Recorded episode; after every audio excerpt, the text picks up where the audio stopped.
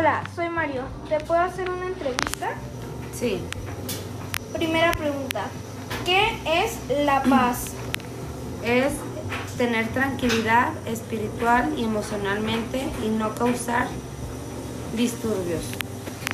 ¿Cómo podrías desarrollar la paz en tu entorno?